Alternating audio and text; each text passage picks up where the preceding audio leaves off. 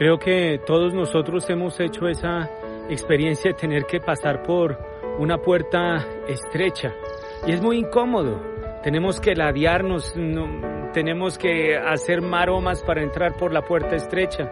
Pues Jesús nos dice, si tú te incomodas, vas a entrar a la salvación. Porque Jesús no viene a traerte confort, no viene a traerte una puerta automática que se abra solamente cuando tú te estés acercando. No, Jesús viene a darte algo mucho más que el confort, viene a darte su consuelo. Venid a mí los que estáis tristes y afligidos, que yo os consolaré. El mundo te da confort, el mundo te anestesia y te dice no eres capaz de más, quédate ahí sentado, tranquilo.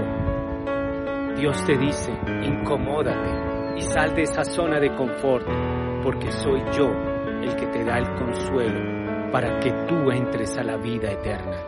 Ese es nuestro destino.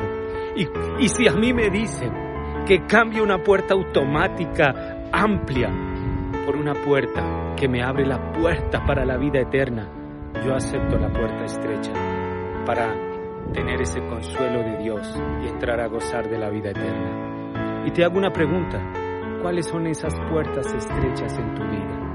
Que Dios te bendiga.